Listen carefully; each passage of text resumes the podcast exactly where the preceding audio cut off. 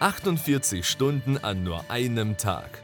Michael Teubert hilft Selbstständigen und Unternehmern dabei, mehr Sichtbarkeit zu bekommen und die eigene Firma zu digitalisieren. Aus der Praxis zeigt er dir, wie du aus dem Hamsterrad ausbrechen kannst, in weniger Zeit mehr erreichst und wie du als Unternehmer ein ausgeglichenes Leben führst. Und damit herzlich willkommen bei Michael Teubert. Herzlich willkommen zu einer neuen Podcast-Folge ja, zum Thema, wie kann ich Aufgaben überhaupt denn delegieren und die richtigen Mitarbeiter dafür finden. Und da ist erstmal ganz entscheidend für dich, dass du dir für dein Business, für dein Geschäft erstmal überlegst, welche Aufgaben kann ich denn überhaupt abgeben.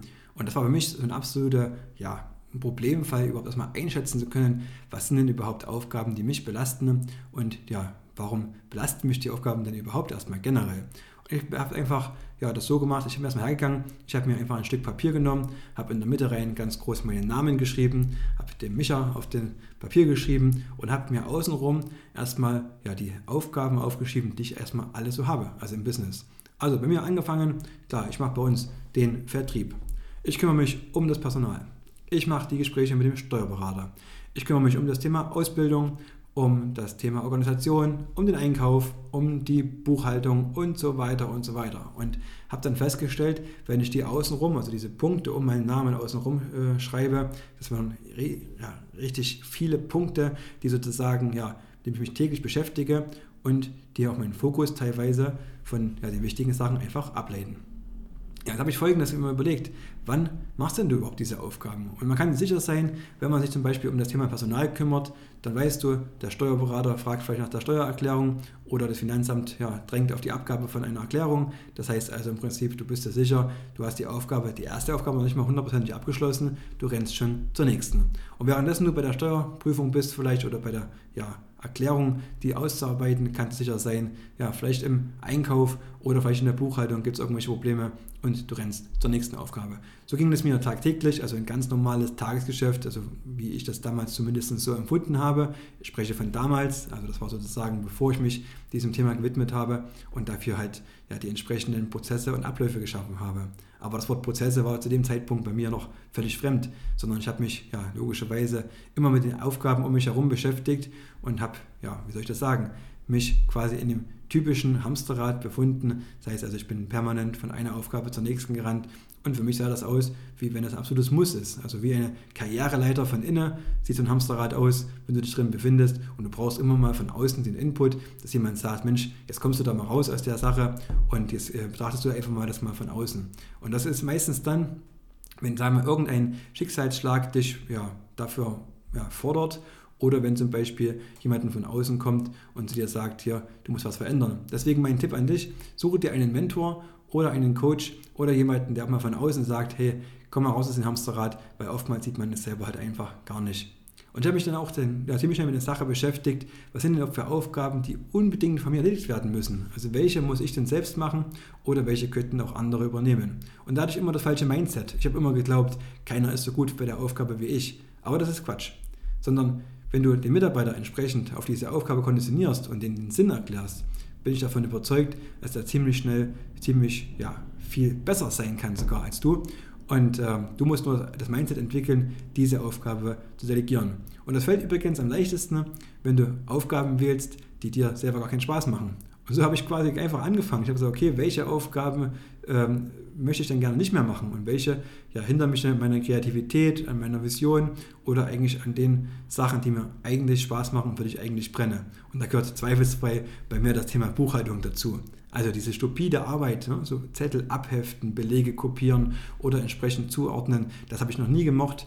Und das war für mich immer wieder schrecklich. Ich wusste schon, wenn unsere Buchhalterin kam und hat gesagt, Michael, ich brauche noch die und die Belege, da haben sich bei mir so die Nackenhaare aufgestellt und dann wusste ich schon ganz genau, dieser Nachmittag, der kann einfach gar nicht mehr toll werden. Aber das war ein falsches Mindset, sondern du musst die Mitarbeiter befähigen, dass sie alles selbst erledigen können. Das heißt, du musst ihnen die Sachen mit an die Hand geben, auch natürlich Vertrauen an der Stelle, Vertrauen schenken und entsprechend halt auch Aufgaben abgeben. Das habe ich gemacht, angefangen mit der Buchhaltung, wie wir das digitalisieren. Das hören wir sicherlich nochmal in einem späteren Podcast. Also ich sagte ja jetzt schon, es lohnt sich auf jeden Fall dran zu bleiben und auch den Podcast genau den Leuten zu empfehlen, die einfach sagen, ich habe genau diese Herausforderungen in dem Hamsterrad zu stecken. Für die ist das, denke ich, ein guter Impuls. Ja, und jetzt fängst du an, im Prinzip erstmal die ersten Aufgaben wegzudelegieren. Also das heißt, im Prinzip ja, Mitarbeiter zu finden, die diese Aufgaben übernehmen können. Und das Entscheidende dabei ist einfach die Klarheit. Und dafür hilft dir zum Beispiel ein Organigramm. Das heißt also, ein typisches Organigramm, du kennst das vielleicht aus dem Lehrbuch oder hast vielleicht selber schon ein Organigramm bei dir in der Firma, ist in der Regel so aufgebaut, oben steht quasi der Geschäftsführer, dann hast du einen verzweigten Baum, das heißt, du hast Abteilungsleiter und unten stehen die Mitarbeiter. Das hatte ich, sage ich mal, von, an dem Punkt für meine äh, Firma auch schon gehabt, also für mein Unternehmen, aber jedoch nicht in der völligen Konsequenz. Also das heißt, auf dem, in den Kernprozessen, das heißt also unsere typische Abarbeitung von Aufgaben wie zum Beispiel der Grafik oder der Produktion von Werbetechnik oder auch der Fotografie, dort war der, ja, der, der Baum schon vorhanden, aber für alles das, was mich selber belastet hat oder auch gefordert hat, gab es diesen Baum noch gar nicht. Deswegen habe ich mein komplettes Organigramm weggeschmissen, habe es überdacht und habe es komplett auf andere Füße gestellt. Und weil wir gerade sagen, das Thema andere Füße, genau das war das Thema. Ich habe das Organigramm auf den Kopf gestellt. Bei uns ist ja eh immer alles ein bisschen anders als bei ja, normalen oder bei nicht kreativen Firmen. Und deswegen hatte ich den Anspruch gehabt, unser Organigramm muss ganz anders sein. Und ich habe gesagt, bei uns oben, da muss der Kunde stehen. Also das heißt, der Kunde ist entscheidend für unser Organigramm. Und er soll genauso ein Bestandteil sein für unser Organigramm wie die Mitarbeiter auch.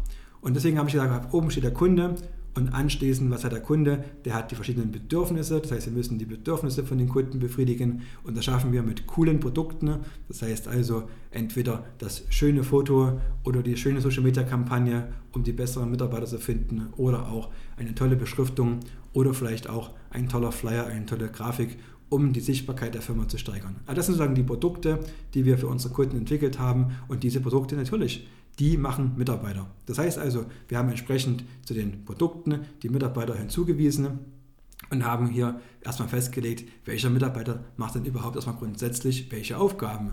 Und so ist es entstanden, dass wir uns wirklich hergegangen sind und haben überlegt, welcher Kollege macht denn überhaupt welche Aufgabe mit welchem Stellenprofil. Deswegen mein Tipp an dich, geh ruhig her und schreib doch einfach mal runter, welche Aufgabe macht denn der einzelne Mitarbeiter bei dir in der Firma und überlege mal, ob diese Aufgaben auch noch sinnvoll für den sind. Spreche auch gerne mal mit ihm, ob er die überhaupt gerne macht oder ob er vielleicht sagt, ich möchte diese gerne abgeben, wie zum Beispiel bei mir das Thema Buchhaltung. Und dann wirst du feststellen, es gibt die eine oder andere Aufgabe, die der Kollege vielleicht gerne oder der Mitarbeiter gerne einen anderen abgeben möchte und der andere vielleicht nur darauf wartet, diese zu bekommen.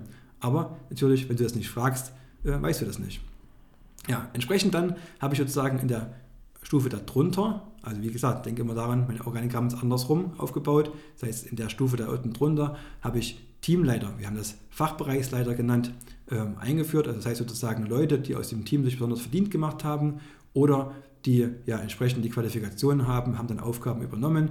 Das heißt also sozusagen ihr Team entsprechend zu führen. Und zu dem Zeitpunkt, als ich damit begonnen habe, da waren wir noch nicht so viele Mitarbeiter, wir waren nur acht an der Zahl, aber durch den Wachstum, durch die ja, mehrere Mitarbeiter, die immer dazugekommen sind, ist es ihnen noch viel leichter gefallen, quasi in einem Team sozusagen fest verankert zu sein und zu wissen, okay, ich bin für diesen Bereich verantwortlich und ja, nicht, muss nicht sozusagen über mehrere Bereiche sozusagen meine Arbeit wechseln. Und da möchte ich auch gleich nochmal was anderes einwerfen. Das Thema Verantwortlichkeit ist mir wahrscheinlich wichtig. Also das heißt, der Mitarbeiter ist bei uns nicht zuständig. Das Wort habe ich aus meinem Gedankensatz vollkommen gestrichen. Zuständigkeiten gibt es nur auf dem Amt.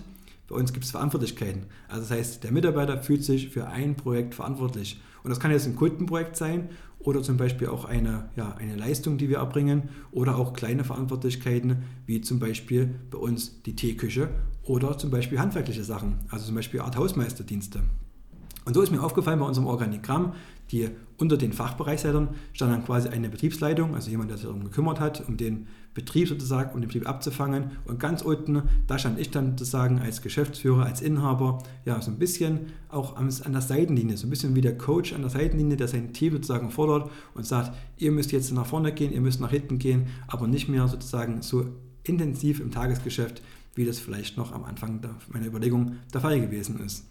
Ja, und jetzt war aber trotzdem noch das Thema gewesen. Ich hatte noch das Thema ja, Vertrieb und das Thema, ich sage mal, das Mädchen für alles ähm, immer noch auf meiner Schulter und musste jetzt überlegen, wie ich genau dieses loswerde. Wie habe ich das gemacht? Ich habe zwei neue Fachbereiche gegründet, die es vorher noch gar nicht gab. Der eine Fachbereich heißt halt, ja, meine meisten Vertrieb und Marketing und der zweite Bereich heißt bei uns Administration. Und weil ich es immer so schrecklich fand, das einfach zu sagen, wir machen Vertrieb, wir sind Verkäufer, natürlich, klar, deine Aufgabe ist es zu verkaufen.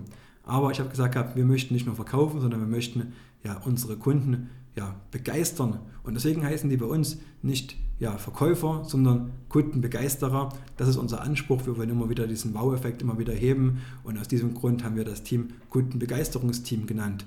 Also eine kleine Struktur drunter geschaffen. Es gibt also einen Teamleiter wieder in dem Kundenbegeisterungsteam und unten drunter verschiedene Mitarbeiter, die dafür verantwortlich sind, ja, einfach ja, bei den Kunden immer wieder diesen Wow-Effekt zu erzeugen. Wie das funktioniert, das werden wir sicherlich nach einem weiteren Podcast-Folge nochmal im Speziellen nochmal hören. Aber ich möchte vielleicht einen kurzen Ausblick geben. Zum Beispiel haben wir jemanden gefunden, der ja die ganze Qualitätssicherung bei uns macht. Also das heißt, der die Ware kontrolliert und auch Kunden auch anruft und sagt, hier, deine Ware ist fertig und entsprechend sozusagen der die Kundenkommunikation immer aufrechterhält, dass der Kunde immer Bescheid weiß, wie ist aktuell mein Stand. So, und das waren alles so Aufgaben, die ich bis jetzt immer selbst erledigt habe und nach und nach weggegeben habe, in dieses Team rein, in diese Aufgabe sozusagen entsprechend platziert habe. Ja, und jetzt war das Thema gewesen, ich hatte immer noch ganz, ganz viele Ideen, was wir noch alles machen können, so ein Kundenbegeisterungsteam. Und jetzt ist das Entscheidende, natürlich brauchst du erstmal den Umsatz, das heißt, du brauchst erstmal die Einnahme, um dir so ein Team überhaupt leisten zu können. Und da ist halt immer wichtig, zuerst kommt der Vertrieb, dann kommt der Betrieb, also das heißt erstmal verkaufen, du musst erstmal das Produkt an den Mann bringen, dann musst du es produzieren und kannst nachher sozusagen nachgelagert mit verschiedenen ja, Sachen sozusagen den Kunden begeistern und das immer weiter ausbauen, ja, um diese Kundenzufriedenheit zu stärken. Aber der zweite Punkt, der zweite Fachbereich Administration ist mir auch besonders wichtig. Ich möchte äh, gerne erklären, warum. Bis jetzt war es immer so gewesen, egal was es ja in der Firma gab, ich war das Mädchen für alles, ich war der Ansprechpartner und das sollte sich ja ändern. Aus diesem Grund habe ich mir überlegt, diesen Bereich Administration in verschiedene Teilbereiche zu untergliedern. Das heißt zum Beispiel, das Thema Personal ist unwahrscheinlich wichtig, das Thema Buchhaltung, natürlich, die Buchhaltung muss äh, ja immer auf dem Punkt sein, aber auch das Thema Facility.